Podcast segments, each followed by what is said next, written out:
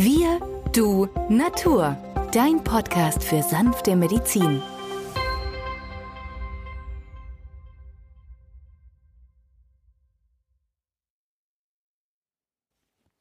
Hallo und herzlich willkommen zur neuen Folge von Wir, du, Natur, dem Podcast für sanfte Medizin. In der heutigen Folge geht es um Schlafstörungen. Mein Name ist Benjamin Hartlieb, ich bin Osteopath und Heilpraktiker und neben mir sitzt am Mikrofon wieder der Arzt, Biologe und Chemiker Peter Emrich. Hallo Peter. Hallo Benjamin. Heute reden wir über Schlafstörungen und wollen ein paar Tipps an die Hand geben, wie, wie der eigene Schlaf verbessert werden kann. Peter, ganz grob wird ja ähm, der Schlaf oder die Schlafstörung unterschieden in eine Einschlaf- und eine Durchschlafstörung. Manche Menschen haben Schwierigkeit, überhaupt erstmal in den Schlaf zu finden. Sie liegen im Bett die Gedanken kreisen und andere wiederum ähm, schaffen es nicht, lange Zeit einen geruhsamen Schlaf zu halten, müssen mehrmals in der Nacht aufstehen oder haben ganze Wachphasen in der Nacht. Man nimmt an, dass sehr viele Menschen von Schlafstörungen betroffen sind, mindestens 10 Prozent der Bevölkerung. Medizinisch spricht man von Schlafstörungen, wenn die Beschwerden länger als drei bis vier Wochen anhalten. Es gibt ja mehrere Möglichkeiten, bereits am Abend Vorbereitungen für einen geruhsamen Schlaf zu treffen. Was fällt dir denn dabei ein, Peter? Also als erstes muss man ganz klar sagen, nicht zu spät große Mahlzeiten zu sich nehmen. Die meisten Patienten kommen ja spät abends heim. Man muss immer mehr und immer länger arbeiten. Und wenn man dann abends um acht ein größeres Mahl zu sich nimmt, dann liegt das Ganze doch im Magen und man kommt gar nicht richtig in den Schlaf. Deswegen gibt es die alte Regel, zwei bis drei Stunden vor dem Zubettgehen das letzte Essen. Was auch auffallend ist, dass die meisten Menschen einen gestörten Magen-Darm-Trakt haben. Nicht eine Dysbiose, eine Fehlbesiedelung. Und wenn wir zum Beispiel das Problem haben, dass wir einen Gärprozess im Bauch haben und essen sehr spät abends noch was Rohes, wie zum Beispiel auch ein Apfel oder ein Salat, dann bläht es diese Menschen fürchterlich auf. Sie fühlen sich wie im neunten Monat schwanger, obwohl sie gar nicht schwanger sind, sowohl Frauen als auch Männer. Das heißt also, bei diesen Patienten ist es erste Regel, nicht nach 16 Uhr irgendwas Rohes essen. Am besten abends eine Suppe. Die Suppe ist basisch, weil es Gemüsesuppe ist. Ähm, das gleicht aus und bereitet schon mal auch ein basisches Milieu im Magen-Darm-Trakt und dadurch auch einen Effekt auf das psychovegetative System, das ja durchaus unter Hochspannung steht. Kneipp empfiehlt zum Beispiel, sich abends rasch mit kaltem Wasser abzureiben, nicht abzutrocknen, sondern nur das Wasser mit der Handkante abzustreifen, in einen warmen Pyjama oder einen Schlafanzug hüpfen und ab ins Bett. Und interessanterweise hilft diese ganz primitive Anwendung nach drei, vier Abenden hervorragend. Also die Rückmeldung der Patientinnen und Patienten war bisher großartig. Aber wodurch erklärt sich das, Peter? Weil kalte Anwendungen am Körper verbessern doch die Durchblutung und aktivieren doch eher den Stoffwechsel. Wie kann es Aber sein, dass hier der Schlaf dann gefördert wird? Beruhigen das psychovegetative Nervensystem. Dieser kalte Guss am Abend über Arme, Beine und auch den Rücken und den ganzen Brust-Bauch-Bereich führen hinzu, dass dieses vegetativ, das nicht willentlich beeinflussbare Nervensystem einfach runterfährt. Und man sollte auch schauen, dass man bis spätestens 23 Uhr im Bett liegt, denn dann ist die innere Umstellung auf die Nachtruhe von der Tagaktivität, die ja morgens wieder um fünf oder sechs beginnt. Regelmäßige Schlafzeiten helfen ja allgemein vielen Menschen überhaupt auch in den Schlaf zu finden. Wer jederzeit an, oder zu anderen Uhrzeiten ins Bett geht, der hat schon eine ungenaue innere Uhr. Auch das macht häufig Probleme beim Einschlafen. Ja, schau, Benjamin, der Schüssler hat gesagt, die Menschen, die unter Hochspannung stehen, sollten abends eine heiße 7 anwenden. Die heiße 7 ist Magnesium-Phosphorguminer D6. Man nimmt da ungefähr 5 bis 10 Tabletten, löst es am besten in einen Melissentee, denn die Melisse hat von Natur aus eine entspannende Wirkkraft. Trinkt diese Tasse über eine Viertelstunde schlückchenweise aus und geht dann zu Bett. Gibt es auch andere Pflanzen, die wir als Tee anwenden können, um den Schlaf zu fördern, das vegetative Nervensystem zu beruhigen? Aber klar doch, fünf typische Pflanzen kennen wir. Und wenn du die hören möchtest, Benjamin, kann ich dir dazu einiges erzählen. schieße los. Also, ich schieße los mit dem Baldrian. Der Baldrian Valeriana officinalis gehört ja zu den Familien der Geißblattgewächsen und hat keine müdend machende Wirkung, sondern eine ausgleichende und sogar eine gedächtnisstärkende Wirkkraft. Das wissen die wenigsten Menschen. Man hat Untersuchungen an Schülern gemacht. Dort wurde die Aufmerksamkeit der Schüler gemessen im Unterricht, die regelmäßig Baldrian-Tee bekommen haben. Und interessanterweise nach einem Schuljahr waren diese Schüler tatsächlich um eine Note besser. Das heißt also, Baldrian macht nicht müde, sondern stärkt unseren Geist und kräftig gleichzeitig das Psychovegetative und dadurch haben wir auch dann die innere Bereitschaft, in den Schlaf zu finden. Ganz hingegen der Hopfen.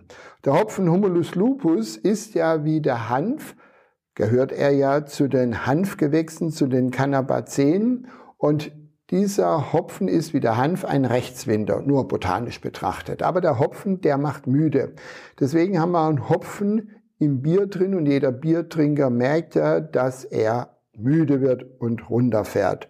Und deswegen ist ja der Geheimtipp, auch wenn man eine Erkältung hat, abends ein warmes Bier, gleicht aus und lässt wunderbare Träume aufkommen. Dieses Hopfenextrakt, also aus der weiblichen Blüte, was wir ja Untersuchungen unterworfen haben, ist ein Bitterstoff, ätherische Öle, die den körpereigenen Hormonhaushalt ausgleichen können. Und positiv ist es natürlich auf unseren Wachschlafrhythmus.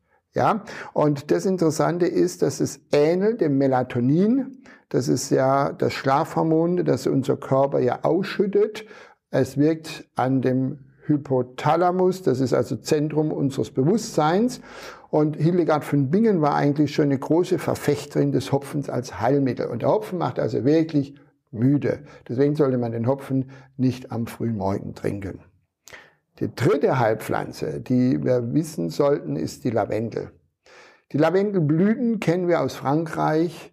Die Lavendelblüten gehören ja zu den Lippenblütern, den Lamiaceen und schon Kindern wird ja, gerade auch den Säuglingen schon, wenn die unruhige Schlaf haben, wenn die so Zahnungsbeschwerden haben, so ein Säckchen mit Lavendelblüten einfach an ihr Körbchen zu hängen und wunderbar diese ätherische Öle, die da ausströmen aus diesem Säckchen, beruhigen eigentlich unser Vegetativum.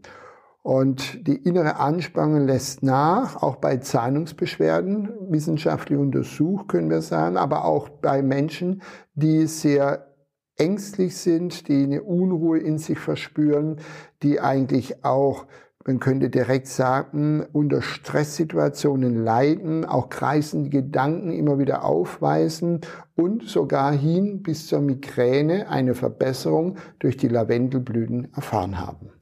Eine andere Pflanze, die mir in diesem Zusammenhang einfällt, ist ähm, die Kaffeebohne.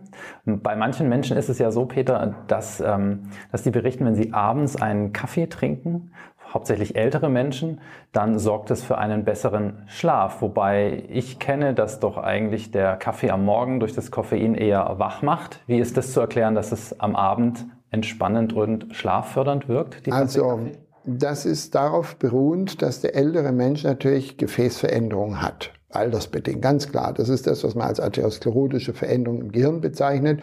Und wenn ich jetzt eine Substanz gebe, die die Durchblutung verbessert, dann habe ich automatisch in dieser Phase bei diesen Menschen einen ausgleichenden Effekt. Das heißt, das Gehirn wird besser durchblutet, Melatonin wird ausgeschüttet und die Menschen finden dann in einen wunderbaren Schlaf. Du hast ja bei der Anwendung von Magnesium Phosphoricum D6, das Schüsslersalz Nummer 7, ähm, gesagt, dass wir die heiße 7 in einem Melissentee auflösen können und trinken zur Entspannung und zur Förderung des Schlafes. Die Melisse als Heilpflanze hat ja allgemein eine sehr beruhigende Wirkung, auch auf den Magen, auf den Verdauungstrakt und kommt sicherlich auch zur Schlafunterstützung ähm, zum Tragen, oder? Ja, durchaus. Vor allem bei den Patienten, die immer wieder so Herzsensationen wahrnehmen. Ne? Die sind im Schlaf und plötzlich waren die auf mit Herzrasen. Das nennt man so Herzpalpitation, Herzklopfen und das macht natürlich sehr viel Angst. Und wenn man die dann zum Kardiologen schickt, findet man überhaupt nichts. Also es sind emotionale Aus, äh, Prägungen eines gestressten Organismus. Und äh, das haben wir auch häufig bei den Patienten bemerkt, die einen Blähbauch haben. Äh, die Luft sammelt sich unterm Zwerchfell. Das Zwerchfell kriegt dann von der Luft aus dem Darm Druck. Dadurch zieht sich zusammen, es kontrahiert sich. Und dabei kommt das darüber liegende Herz, weil unmittelbar über dem Zwerchfell ist ja das Herz ähm, anatomisch platziert aus dem Gleichgewicht. Und auch diese Menschen haben mächtens heftigste Symptome. Man spricht dann auch von dem sogenannten Römhöld-Syndrom. Herr Römhöld war der Erste, der das beschrieben hat. Und äh, dann kriegen die Menschen auch wieder Angst, wenn das Ganze eher so im linken Dickdarmbiegung ist. Dann ist der linke Dickdarmbiegung anatomisch etwas höher durch die kleine Milz.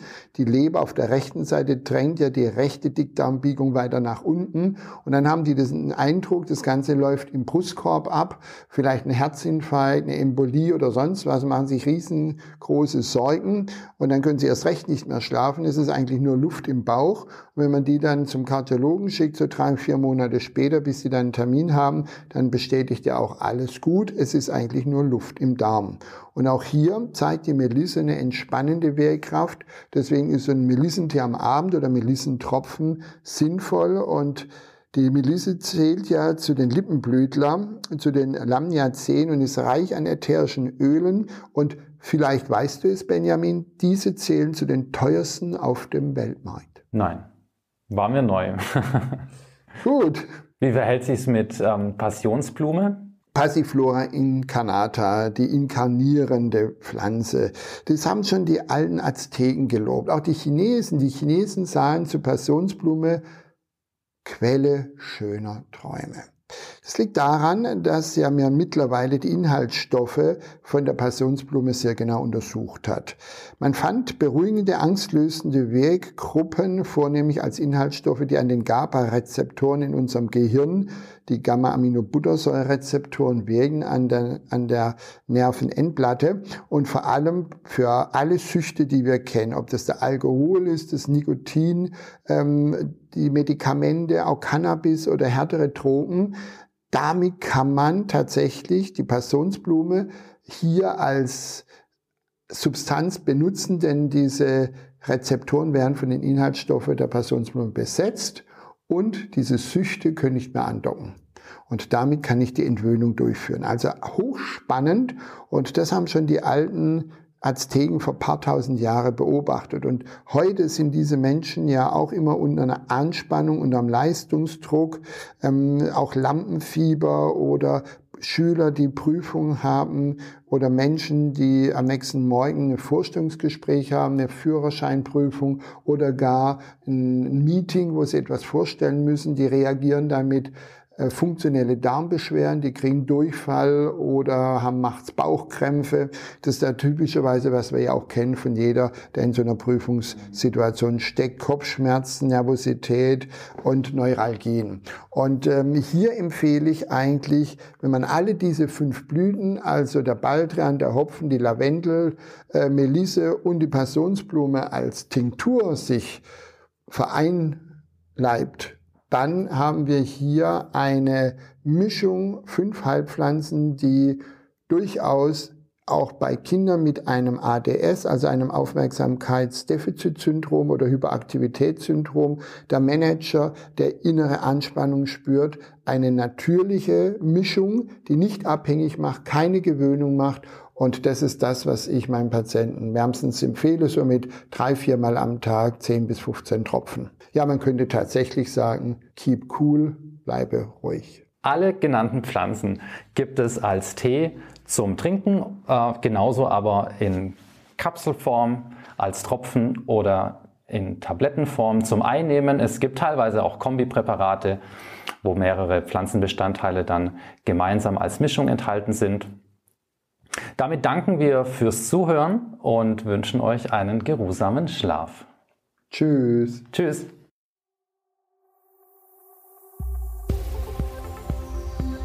Wenn dir dieser Podcast gefallen hat, freuen wir uns über deine positive Bewertung. Damit hilfst du uns, diesen Podcast bekannter zu machen. Wir danken dir dafür.